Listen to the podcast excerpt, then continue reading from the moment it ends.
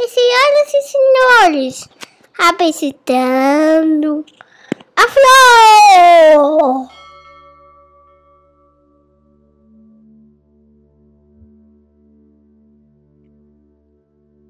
Olá, eu sou Júlio Pompeu e este aqui é o Filô, nosso podcast semanal sobre filosofia, assim curtinho. Uma vez por semana, um pouquinho da história da cultura ocidental, um pouquinho da história da filosofia e um pouquinho do pensamento sobre nós mesmos. Eu sei, é conversa sobre grego morto, textos muito antigos escritos séculos antes de Cristo. Mas pensa assim: é gente que viveu um dia e que encarou a vida do mesmo jeito que você encara, cheio de dúvidas, tentando entender o que é a existência, tentando entender o que é o mundo. Isso é filosofia, é esse espanto, essa tentativa de entendimento. E hoje chegamos ao capítulo número 7, ou melhor, ao episódio número 7, com um autor importantíssimo da história do pensamento, um pré-socrático chamado Demócrito. É estranho chamar Demócrito de pré-socrático, porque ele é mais novo do que Sócrates, na verdade, ele é contemporâneo de Platão. Nasceu em torno de 450, 470 a.C. Na verdade, ninguém sabe muito bem, porque eles não tinham um calendário como nós temos hoje, com as datas fixas, tudo certinho. Na verdade, quando tinham que se lembrar de um evento para localizar no tempo, diziam algo do tipo: Ah, Fulano nasceu no mesmo ano em que Beltrano foi campeão das Olimpíadas. Repara que não é um jeito muito objetivo de você datar as coisas, mesmo fazendo referência a grandes acontecimentos. Mas quando foi mesmo que Fulano ganhou as Olimpíadas? Foi há dois ou três anos atrás. Ah, eu não lembro. Então, são formas bastante incertas de datação. O fato é que Demócrito, ele nasce na cidade de Mileto, ele é de uma família muito rica e resolve pegar a herança dele em dinheiro, quero tudo em espécie. E gastou esse dinheiro rodando o mundo. Ele se gabava de ser o grego que mais viajou mundo afora e sempre em busca de conhecimento, sempre em busca dos grandes sábios da época. É alguém que tem a pretensão de saber tudo. Isso causou até um problema para ele, porque tempos depois de ter rodado tantos lugares, inclusive Atenas, inclusive conheceu Sócrates, estudou com Platão um tempo, uma passagem anônima pela escola de Platão. Mas no final da vida ele volta para sua cidade natal e lá havia uma lei de que aquele que gastasse sua fortuna, aquele que desperdiçasse dinheiro, não poderia ser enterrado na cidade. Isso era algo muito grave naquele tempo, porque os gregos acreditavam que, uma vez morto, aquele corpo enterrado ganhava um novo corpo para o espírito um corpo de terra, para que o seu ente querido, o seu parente, pudesse fazer libações para esse espírito, honrar os mortos fazendo libações. Libação é um nome bonito para despacho. É botar comida, é botar uma bebida. Sem essa honraria dos parentes, esse espírito passaria fome e sede por toda a eternidade. Então é importante ter um túmulo próximo dos parentes pois a lei daquela cidade proibia isso. Mas Demócrito deu um jeito. Ele vai em praça pública e lê um dos seus livros. Ele faz uma live. Demócrito é o sujeito na história do pensamento que inaugurou a live muito antes da internet. Era a live em praça pública, de sentar no banquinho e começar a ler o livro. E encantou tanto as pessoas que não só permitiram que ele, depois de ter gasto dinheiro rodando o mundo conhecido, depois de ter torrado a herança dele, que pudesse ser enterrado na cidade, mais do que isso, lhe deram dinheiro para que ele pudesse aguentar o resto da vida sem maiores problemas. Esse é Demócrito. E o que ele tinha de tão interessante para contar nesse livro ao ponto de mudar essa regra, de mudar as leis? Para variar, como todo pré-socrático que se preze, o ponto de partida dele é a natureza. A natureza para ele é constituída de átomos e vazio. Apenas átomos e vazio, e nada além disso. O número de átomos é infinito no universo. Veja, não é que o universo seja em si infinito. O universo é constituído de átomos em número infinito e um vazio também de um espaço infinito. Por que átomos e vazio? É porque se há o vazio entre um átomo e outro, isso permite que esse átomo, e átomo só para lembrar, você que é fã assíduo aqui do podcast já sabe que átomo é aquilo que não pode mais ser dividido. Imagine que eu pegue, sei lá, uma mesa e parta ao meio, e depois parta ao meio de novo, e a metade da metade da metade da metade. Vai chegar um momento que eu não tenho mais como dividir. Parabéns, você acabou de achar o átomo. Pois o mundo é feito por essas coisas que não têm mais como serem divididas e são a unidade fundamental de toda a matéria. E há um vazio entre os átomos porque os átomos não ficam parados. Os átomos que constituem toda a matéria são puro movimento. E aqui um ponto importante para você entender a infinitude dos átomos, o movimento. Demócrito, como um bom sábio, como alguém que realmente estudou com os grandes pensadores da época, ele acaba dialogando com o pensamento que foi posto antes dele. E tem duas grandes perspectivas sobre a natureza. A primeira delas, a de Parmênides, a ideia de que o mundo é uma estabilidade, de que todo movimento, de que toda transformação, ela é ilusória. E de outro lado, você tem Heráclito. Heráclito é aquele pensador que disse que você não pode botar o pé no mesmo rio duas vezes, porque na segunda vez em que você mergulha o pé, o rio já é outro. Eu vou além. Você também já é outro.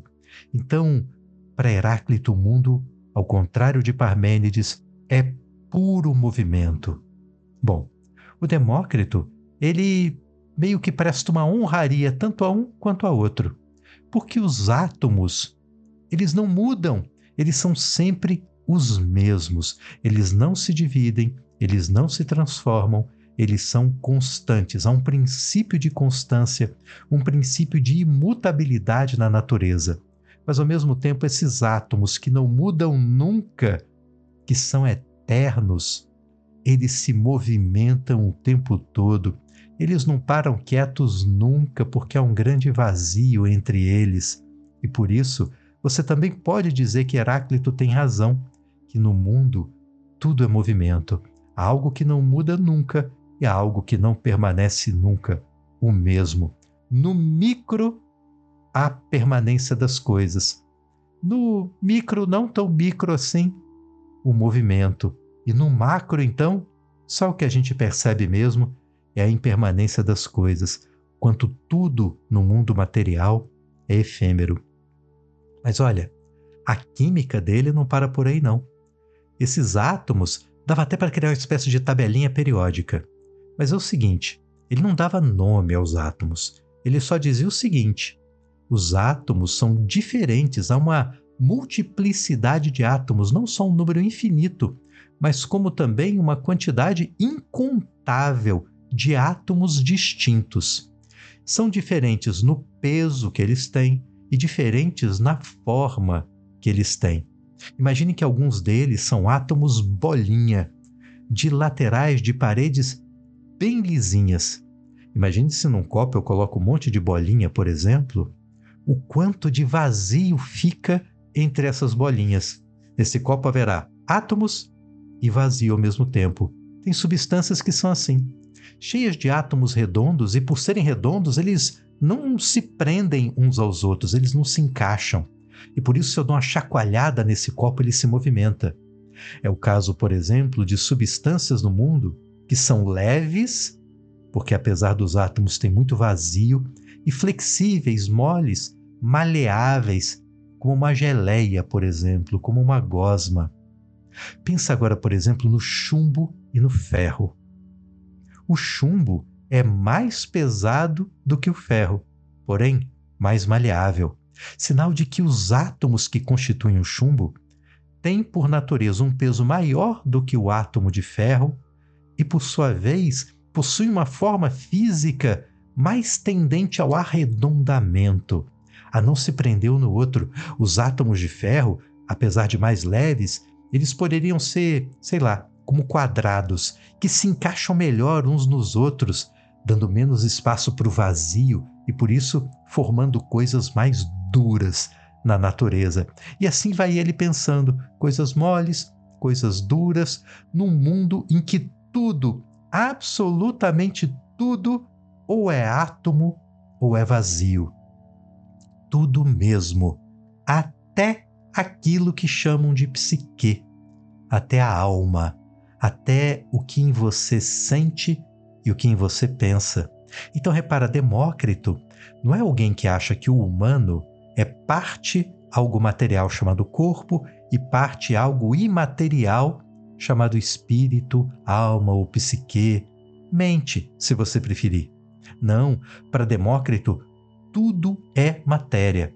Aquilo que pensa em nós é matéria, são átomos, porque nosso corpo tem vários tipos de átomos. Nosso corpo tem coisas duras, como os ossos, tem coisas mais molengas, tipo a gordura, e também tem coisas muito fluidas, muito leves, que causam em nós os pensamentos e as sensações. É como se fossem átomos que flutuassem dentro da gente.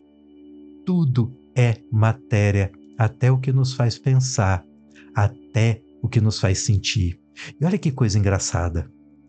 Eu vejo coisas, e quando eu vejo coisas, imagens dessas coisas aparecem na minha mente.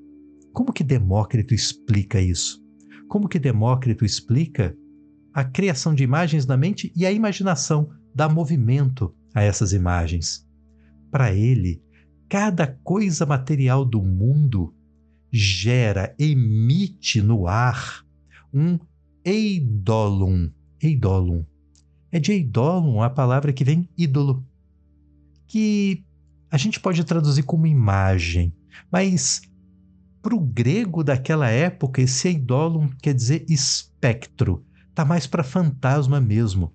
É como se todas as coisas materiais soltassem no ar um fantasminha. Então, por exemplo, eu agora gravando aqui esse podcast, estou na sala de casa e eu vejo a TV.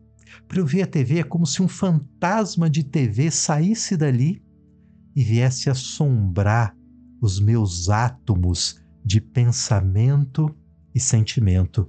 E no assombro, quer dizer que esse fantasma consegue agitar mecanicamente, materialmente, colocar em movimento esses átomos muito leves, muito fluidos, muito sensíveis que me fazem pensar e sentir. É só por isso que eu consigo ver a TV, a cadeira, a mesa, a torrada que eu pretendo comer quando terminar de gravar o podcast.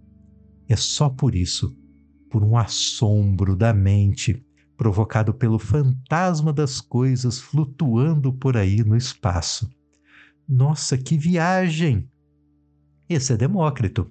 Mas olha só, não deixa de ser uma forma interessante de tentar dar conta da visão. Imagina, eles não conheciam o conceito de energia, não conheciam o conceito de que, bom, tudo bem, a luz é uma espécie de causa eficiente da visão. Platão mesmo vai dizer isso.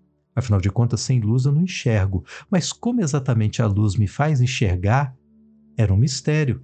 E Demócrito, pelo menos, ensaia uma tentativa de resposta para isso.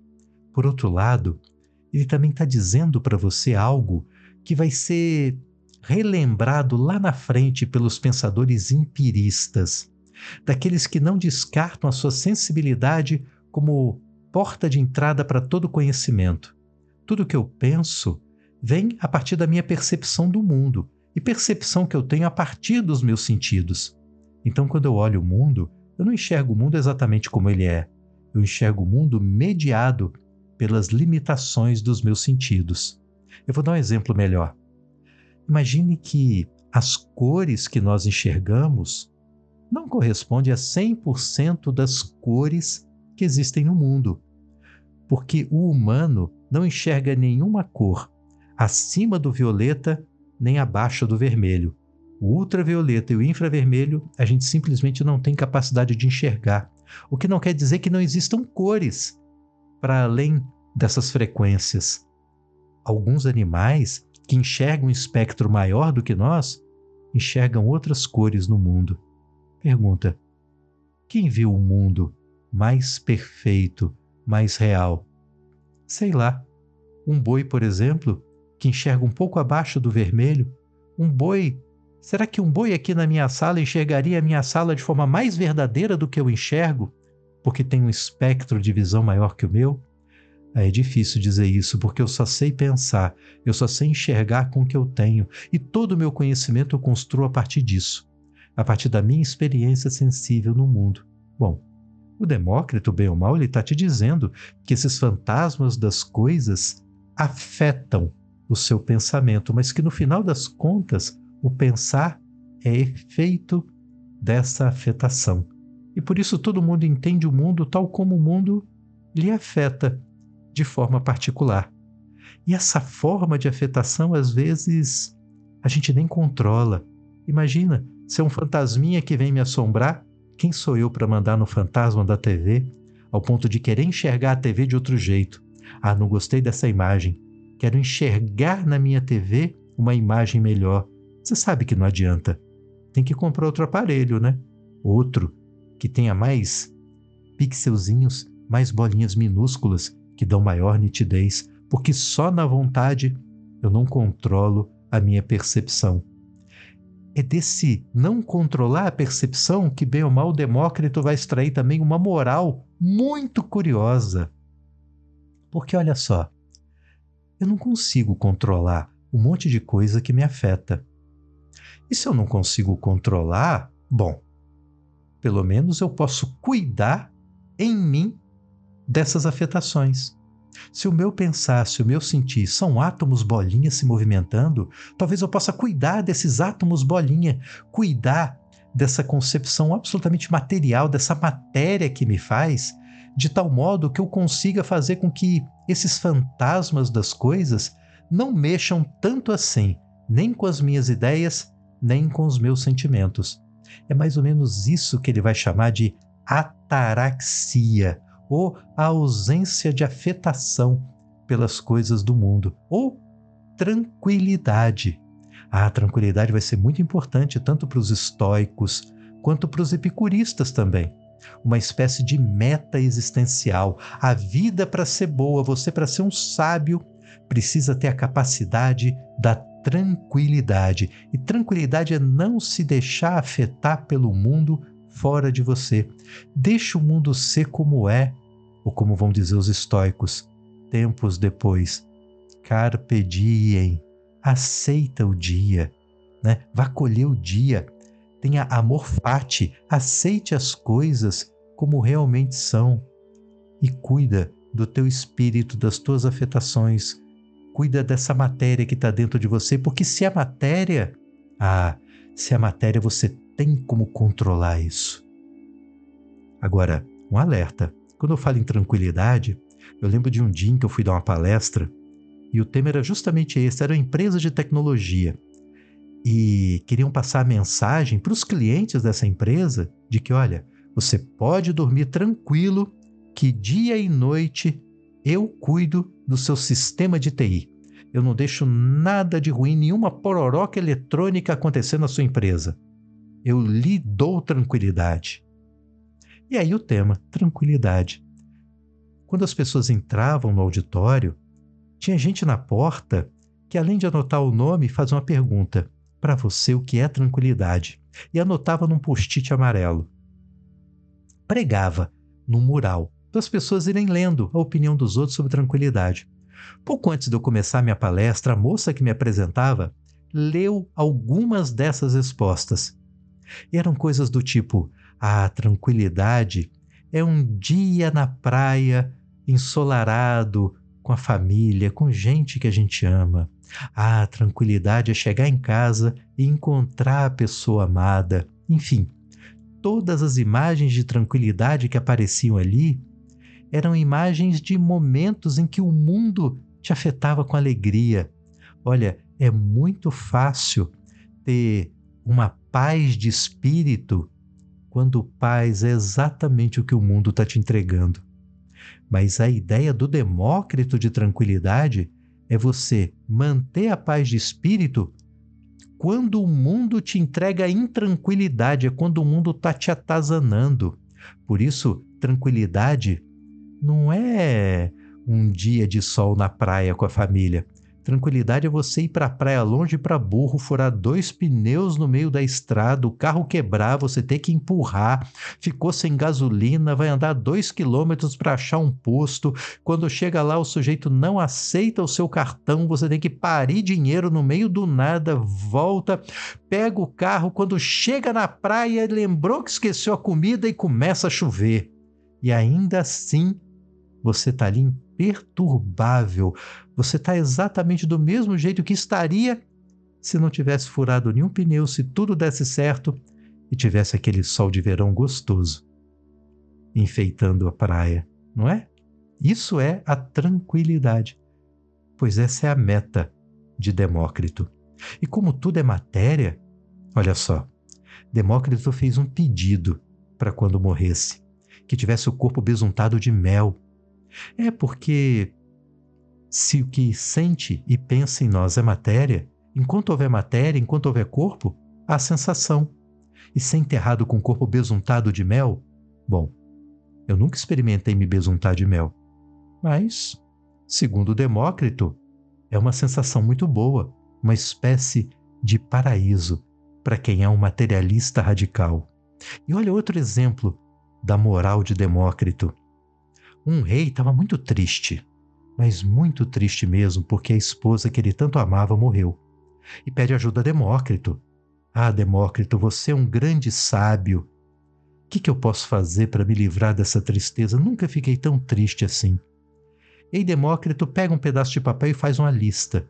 E diz: Olha, se você me arranjar tudo que está aqui nessa lista, eu vou conseguir ressuscitar a sua esposa. E ele sai à caça de tudo da lista e consegue quase tudo.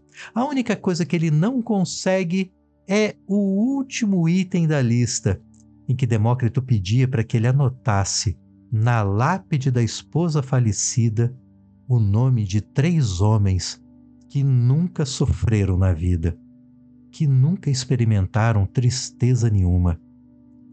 E isso, ah, isso o rei não conseguiu escrever. E Demócrito diz para ele: É porque não tem. A vida é assim.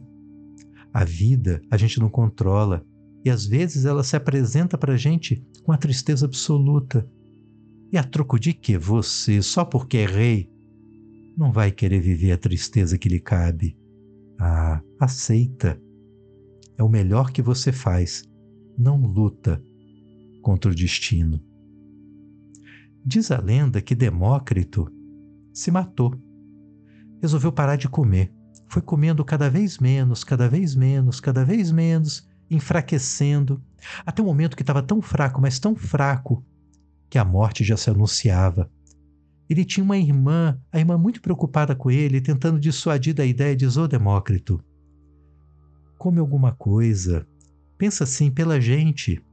Tá chegando um período de festas, uma espécie de carnaval da Grécia Antiga, sabe? Um momento alegre. Imagina se você morre agora, vai estragar a festa de todo mundo. E que Demócrito, para não estragar a alegria da galera, da irmã que tanto amava, ele resolve cheirar pães quentinhos. Outra versão falava em mel, cheirar mel. E com isso, conseguiu, mesmo sem comer, mesmo sem trair a sua convicção, de morrer por inanição, mas que só o cheiro de pães quentinhos o manteve vivo por mais alguns dias, o suficiente para que as pessoas pudessem passar aquele período de festas tranquilo e depois ele poder morrer sem estragar a felicidade de ninguém, Olha, eu não sei quanto a você, mas se tem algo que eu acho que é capaz de prolongar a vida, é o cheiro de pão quentinho. Eu não compro pão todo dia, não, mas quando eu entro na padaria e vem aquele cheiro da fornada, aquele cheiro de pão quentinho da fornada que acabou de sair, olha, isso é uma espécie de armadilha na qual eu caio sempre, sempre. Eles sempre conseguem me pegar com o cheiro do pão quentinho. É cheiro de alegria, cheiro de vida. E lembra muito Demócrito ali, vivendo da alegria do cheiro de pão quentinho. E esse foi o nosso episódio número 7 do Filô, que você escuta toda terça-feira de manhã nos canais de podcast. E no YouTube, na quinta de manhã, o mesmo episódio, vai lá para o YouTube também. E até semana que vem, com mais um episódio do Filô. Obrigado.